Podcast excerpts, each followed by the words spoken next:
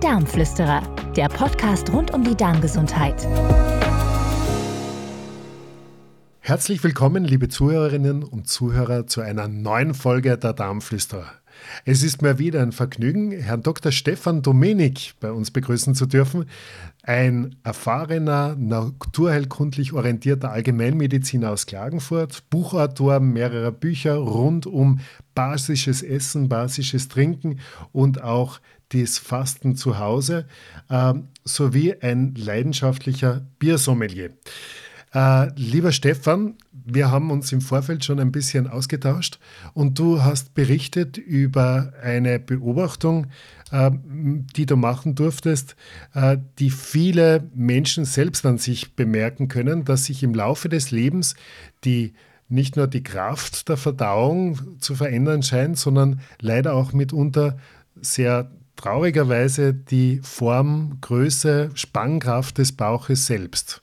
Wie siehst du das? Wo siehst du da die Ursachen und vielleicht auch Möglichkeiten? Lieber Sepp, vielen Dank, dass du mich auch da heute wieder geladen hast. Das ist natürlich was, was wir im Laufe des Lebens alle merken. Nicht? Die Schwerkraft zieht an uns, irgendwann hängt alles, die Augenlider sind noch das kleinste Problem.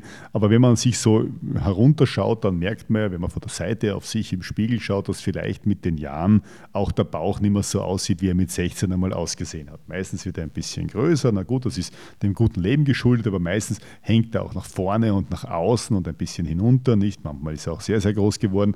Und das ist ein Ausdruck, den man auch gleichzeitig an der eigenen Haut sieht. Wenn man dann die Haut im Gesicht anschaut, dann ist also sozusagen bei meiner Urgroßmutter ist ja wahrscheinlicher, dass die Falten schon ein bisschen mehr herunterhängen. Nicht? Und wie die Haut, wie der Hautturgo, also wie der Spannungszustand der Haut im Außen, so ist auch der Spannungszustand des Gewebes im Inneren. Das ist eins zu eins. Warum soll es im Inneren anders sein als im Außen? Da kommen viele Menschen zu uns, die also irgendwie Rat suchen, aber nicht unbedingt bereit sind, gleich in eine Meierkur einzusteigen, nicht die Zeit haben, nicht die Möglichkeit haben oder einfach vielleicht auch nicht das Geld aufwenden wollen, die aber natürlich mit den ewig gleichen Phänomenen, wenn man so will, übers Leben geschlagen sind. Nicht? Und da ist eine weitere Variante, die man zunächst einmal einschränken, ein, einschlagen kann, zu schauen, wie die Thermik dieses Menschen denn eigentlich ist. Nicht? Im jugendlichen Alter sind zum Beispiel die Männer meistens heiß. Das ist dann immer so, dass die Freundinnen oder Ehefrauen die Füße zum lieben Ehemann äh, unter die Bettdecke stecken, weil die haben meistens kalte Füße. Und im Alter verkehrt sich das Ganze. Da werden die Frauen nach dem Wechsel heiß oder im Wechsel heiß und die Männer werden kalt. Man schenkt also dem Opa grundsätzlich zu Weihnachten die Fellbotschen und die, und die guten Wollsocken, nicht? weil der hat auf einmal keine warmen Füße mehr. Und im Inneren ist es dann so, dass sich meistens die Hitze, die man quasi in der Mitte hat, die Chinesen beschreiben das als den dreifachen Erwärmer, die lässt nach. Die Mitte bezieht sich nicht nur auf den Bauch, also quasi auf das Vorne, sondern immer auch auf das Gegenteil, also auf den Rücken, auf das Hinten und wird im Zweifelsfall durch die Nebennieren eigentlich äh, charakterisiert. Man sagt ja im, im volkstümlichen Sprachgebrauch auch, dem ist kalt um die Nieren geworden oder man greift sich an die Nieren oder man trägt einen, trägt einen Bauchgurt oder vielleicht ein Katzenfell hinten, wenn es zieht, um die Nieren zu schonen. Die Nieren sind nach dem chinesischen Verständnis der Sitz der Energie aber in dem Fall spricht man eigentlich nicht so sehr über die Nieren, Nieren, wenngleich die auch relevant sind, sondern über die darauf sitzenden Nebennieren, die für die ganze Energieproduktion im Körper verantwortlich sind und die uns bei Stress stützen. Wenn einem sozusagen im Bauch kalt wird, dann kann man schauen, wie man den Bauch anwärmt. Die trivialste aller Möglichkeiten ist die gute alte Wärmeflasche oder selbstverständlich auch heißes Wasser oder heißer Tee, denn wenn man was Heißes trinkt, führt man thermische Hitze einfach wieder zu, so dass es zum Beispiel im Winter, jetzt beginnt der Herbst und dann der Winter, nicht, durchaus gescheit ist, wenn man statt kühles Bier, das ich sehr gerne trinke, vielleicht zwischendurch oder immer oder tagsüber grundsätzlich einfach heißes Wasser trinkt. Ob es jetzt lange abgekocht ist oder nicht, darüber kann man streiten, aber immerhin heiß ist besser als clash kalt und im Zweifelsfall noch aus dem Kühlschrank kommend, vielleicht mit Kohlensäure. Wenn man dann weitere Versuche starten will, kann man auf wärmende Kräuter zurückgreifen. Jeder kennt den Unterschied zwischen einem Gurkensalat, den man isst, oder vielleicht einem, einem Tzatziki, das macht man im Sommer, das macht man ganz automatisch, und vielleicht einem, sagen wir, äh, Hirschbraterl mit Preiselbeeren und Kastanien, das wärmt nämlich, das ist also einfach eine, eine, eine Kost, die sozusagen dazu führt, dass man vielleicht sogar zu schwitzen beginnt, sich dann das Jopperl auszieht im Wirtshaus oder zu Hause, weil einfach die Qualität der Nahrung eine andere ist. Steigern kann man das Ganze über Kräuter, die man dann in entsprechenden Mischungen zu sich führt.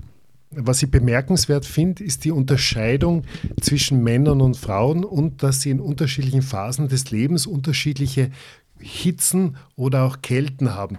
Also könnte man sagen, dass praktisch dem heißen männlichen Teenager äh, der Gurkensalat gut täte und in seiner, seiner äh, Altersgenossin auf der weiblichen Seite dann durchaus die Suppe gut zu Gesicht steht und im Alter dann bei der Großmutter und dem Großvater es genau umgekehrt ist? Vielleicht nicht ganz so kategorisch, aber im Grunde genommen ja. Nicht? Und man sieht ja auch, dass zum Beispiel junge Männer kühles Bier trinken und alte Männer eher Weinbrand trinken. Nicht? Das hängt einerseits damit zusammen, dass der Bedarf an Alkohol steigt, die Fähigkeit an Flüssigkeitsausscheidung aber abnimmt, aber es hat auch mit der Thermik der Getränke zu tun. Nicht? Irgendein, irgendein wärmendes Kräuterschnapsel ist einfach was anderes als ein, als ein Weizenbier. Weizenbier trinkt man vor allem im Sommer und wenn man beobachtet, das trinken vor allem junge Männer besonders gern. Und bei den Frauen ist es speziell im Wechsel natürlich anders, da nimmt die Hitze zu. Und wiederum in der, in der, in der Jugend sieht man oft, dass die Mädchen so ein bisschen hyalin und ein bisschen verfroren sind. Und na klar, da kommen diese Sachen zu tragen. Wenn man gescheit ist, also geht man nicht nur mit der Lebensphase, sondern auch immer mit, der, mit, der Jahr, mit dem jahreszeitlichen Zyklus. Nicht? Im, Im, Sommer herrscht, das ist ja trivial, ganz andere Bedingungen als dann im beginnenden Herbst, wo der Wind stärker wird, wo das Klima ein bisschen rauer wird, als dann im Winter, wenn es trocken wird, als dann im Frühling, wenn es wieder feucht wird, als dann im, im, im Frühsommer, wenn sozusagen zur Feuchte dann noch die Schwüle dazukommt oder die, die, die erste Hitze und im Sommer dann die trockene Hitze herrscht. Und all das sollte man nicht immer mit der gleichen Nahrungsmittelauswahl, McDonalds es immer gut be be beantworten, sondern vielleicht ein bisschen clever auf das Ganze eingehen, um seinen eigenen Körper einfach diesbezüglich zu unterstützen. Was ich oft höre und auch gefragt werde, ist bei, äh, vor allem bei Frauen eben zum Zeitpunkt des, äh, der hormonellen Veränderung, also in der zweiten Lebenshälfte, äh, dass der Oberbauch beginnt, sich zu blähen oder zu vergrößern. Äh, ein, etwas mehr Raum äh, braucht und sie sich da sehr bedrängt fühlen. Wie würdest du das erklären oder wie kann man das erklären? Das ist im Grunde genommen einfach eine, eine Gasbildung und Gas hat halt die Tendenz nach oben zu steigen. Und wenn, ihn, wenn der Darm ermüdet, dann haben die im Darm ansässigen Bakterien, Bakterien durch dieses Wegfallen an guter Durchbewegung, an, an schnellem Transport des, oder an zeitgerechten Transport der Nahrung durch den Darm einfach mehr Zeit aufzuwuchern und speziell die gasbildenden Bakterien machen das besonders gern. Und je mehr Gas die bilden, desto mehr Gas hat man im Darm, das zunächst einmal einfach aufsteigt und dann in den oberen Darmabschnitten wartet, entweder abgeatmet oder, oder, oder mit Winden ausgeschieden oder ins Blut hinübergenommen und dann erst recht abgeatmet zu werden. Nicht? Und dadurch drückt sich das Zwerchfell nach oben und man hat vielleicht auch Beschwerden mit der Lunge oder hat weniger Luft oder vielleicht funktionelle Herzbeschwerden. Und das ist äh, etwas, was man dadurch also dann eben sehr gut angehen kann. Da sollte man eben nicht Lunge oder Herz behandeln, sondern im Zweifelsfall den Bauch behandeln. In der Meierkur wird äh, verwendet das Prinzip der Reinigung. Äh, was empfiehlst du den ambulanten Patienten oder Patientinnen? Machen die auch eine Reinigung? Wie sind da deine Erfahrungen? Die Reinigung in der Meierkur wird ja zunächst einmal mehr oder weniger standardisiert mit Bittersalz vorgenommen. Bittersalz ist hervorragend, denn es schont die Darmflora und führt sehr gut ab, ist aber zeitgleich eine sehr kühlende Substanz. Deswegen gibt es auch in der Meierkur manchmal Leute, die auf Bittersalz nicht ansprechen, weil ihr ohne dies schon kühler Darm durch das Bittersalz noch mehr ausgekühlt wird und sie einfach keinen Durchfall mehr entwickeln können. Das geht nicht, die Darmkraft reicht nicht. In der ambulanten Kur muss man also besonders gut schauen, weil man die Leute auch nicht so gut an der Hand im Wortsinne hat und auch nicht mit, mit den eigenen Händen behandeln kann, die ja dann auch eine gewisse thermische Wärme dem Bauch täglich zuführen und vielleicht schauen, ob man irgendwie die Darmbewegung und damit die tägliche Entleerung anders anstoßen kann.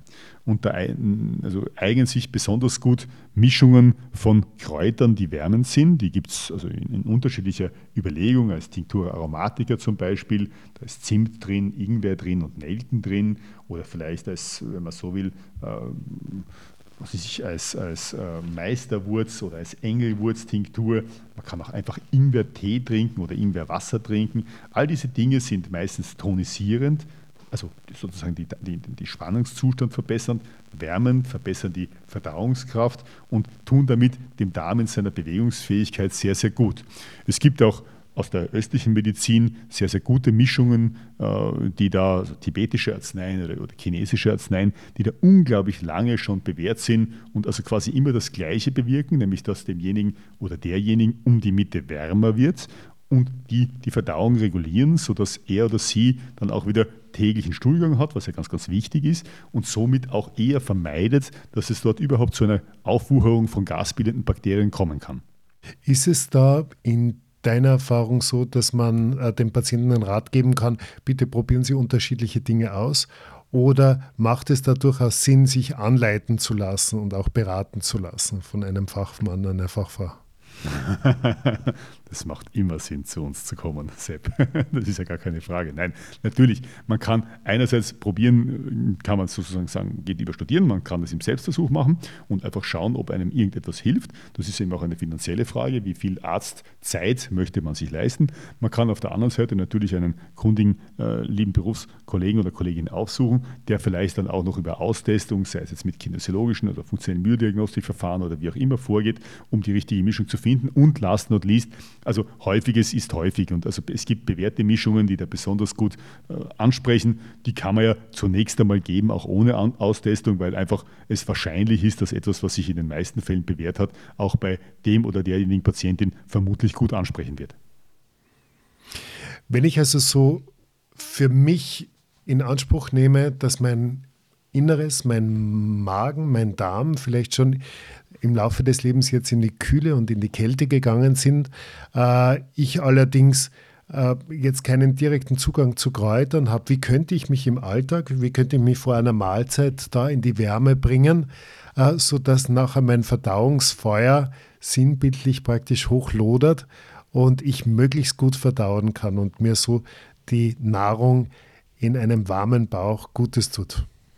Wenn ich nicht nachdenken will, gibt es Fertigpräparate, die hervorragend sind. Wir machen hier ganz bewusst keine Produktwerbungen, deswegen nenne ich nichts, die man sich dann in der Apotheke kaufen kann. Die nimmt man ganz gezielt 30 bis 45 Minuten vor einer Mahlzeit ein.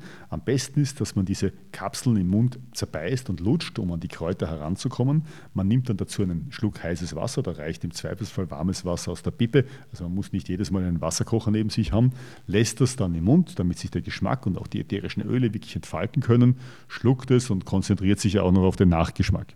Wenn man das nicht hat, dann kann man sich die entsprechenden Fertigtinkturen kaufen. Da gibt man dann im Zweifelsfall 20 bis 30 Tropfen in ein Glas Wasser und trinkt auch das eine geraume Zeit vor dem Essen. Es macht keinen Sinn, das unmittelbar zum Essen zu trinken, denn es ist ein bisschen so wie beim Ofen. Man kann nicht große Scheiter in den Ofen hauen und dann ein Zündholz nehmen und das anzünden, sondern muss vorher vielleicht mit einem Spandelfeuer oder wie auch immer den Ofen anheizen und wenn dann ein gewisses Grundfeuer vorhanden ist, kann man erst die großen Scheiter draufgeben, die dann viel wahrscheinlicher und unter entsprechender Sauerstoffzufuhr gut abbrennen werden.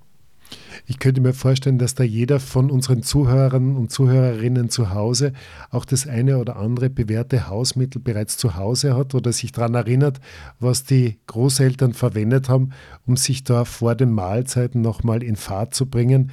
Ich denke da jetzt an einen kleinen Aperitif, den man natürlich, wenn man es medizinisch-therapeutisch machen möchte, durchaus noch einmal sehr klein ausfallen lassen kann und primär den Wert und äh, das Augenmerk auf den Reiz äh, und das Geschmackserlebnis praktisch führt um sich da in die Wärme zu bringen. Äh, möchtest du vielleicht noch einen Tipp geben äh, bezüglich einer äh, Anwendung mit Wärmeflasche? Gibt es da aus deiner, Sinn, äh, aus deiner Sicht Erfahrungen, die besonders günstig sind? Zu welchem Zeitpunkt, zu welcher Gelegenheit man da jemandem helfen kann? Günstig schon, billig auch, denn man braucht nur heißes Wasser und eine Wärmeflasche, aber meistens nicht sehr beliebt, weil zeitintensiv. Das muss man auch ganz klar sehen. Und gerade in den Arbeitsalltag passt es ja gar nicht hinein. Im Zweifelsfall, so macht man das ja auch während der Kur oder unter der Kur, geht man hin, nimmt eine, einen, einen, einen feuchten, ein feuchtes Tuch, ein Geschirrtüchel zum Beispiel, das man mit kühlem Wasser tränkt, bringt das aus, legt es auf den rechten Rippenbogen, die Leber ist höher als man denkt zum Beispiel, kann das auch ein bisschen in den Oberbauch hinüber äh, gleiten lassen, legt dann dort eine warme Wärmeflasche drauf und dann schlingt man sich noch mit einem trockenen Badetuch oder was auch immer, umschlingt man sich, sodass man einen Dunstwickel macht. Das hat den Sinn, dass die Poren der Haut ein bisschen aufgehen und diese Wärme, diese feuchte Wärme einfach leichter aufgenommen werden kann. Wärme produziert oder provoziert einfach verbesserte Durchblutung. Das ist ganz einfach. Wenn man irgendwo rubbelt, wird es dort rot und dann wird es entsprechend auch warm. Und auch wenn man eine Wärmeflasche auflegt, passiert das Gleiche, sowohl im Außen auf der Haut als auch im Innen auf den inneren Organen. Und wenn da mehr Blut hinkommt, dann ist das nichts anderes als eine Zunahme der inneren Hitze, weil das Blut ist ja an und für sich warm und bringt, bringt die gewünschte, die geforderte Wallung. Allerdings muss man das Ganze schon für einige, ich würde sagen 20 Minuten, 30 Minuten wirken lassen, um wirklich einen guten und für diese Nahrungsaufnahme nachhaltigen Effekt zu haben. Und daran scheitert dann häufig die Anwendbarkeit im Alltag. Ich könnte mir vorstellen, dass vielleicht gerade in Momenten oder an Tagen, wo man besonders erschöpft ist, müde ist oder auch abgeschlagen ist oder vielleicht auch sogar ein bisschen zornig oder äh, traurig, wenn einen also die Emotionen bewegen, vielleicht den Tag so ausklingen lassen könnte, statt einmal mit einem Gläschen Wein äh, sich einen schönen warmen Dunstwickel zu gönnen, um einmal die Wärme und Mitte äh, wieder in Verbindung zu bringen. Ich bin ein bisschen hedonistischer, ich würde beides machen. Ich würde ein Gläschen Wein bei, bei einem Leberwickel genießen. Das klingt gut. Jetzt traue ich mich gar nicht mehr zu fragen, was würdest du unseren Zuhörern und Zuhörerinnen äh, empfehlen, ohne jetzt in die Apotheke gehen zu müssen, äh, sich Gutes zu tun, wenn sie das Gefühl haben, äh, der Bauch beginnt sich zu blähen äh, oder es ist einem, man hat das Gefühl, man überfordert mit, egal was man zu sich nimmt, äh, den, das Innere, die inneren Gedärme. Vielleicht zusammenfassend von dem, was wir bis jetzt beredet haben. Einerseits einmal zu schauen, dass man auch da wieder eine Zäsur setzt, bevor man sich überhaupt erholen will. Man muss zum Teil entspannt sein, um sich gut erholen zu können, sich dann auch am Abend erst einmal vielleicht einen kleinen Spaziergang zu machen, um irgendwie den Stress des Tages und auch dieses Überschäumen an vielleicht nicht ausgelebter Energie loszuwerden. So mit, also mit Bewegung wird man vielleicht die erste Wut schon los. Das ist ganz günstig, weil die Wut sitzt in der Leber nicht und wenn sich die Leber wieder entspannen kann, dann ist es ja eigentlich ganz fein.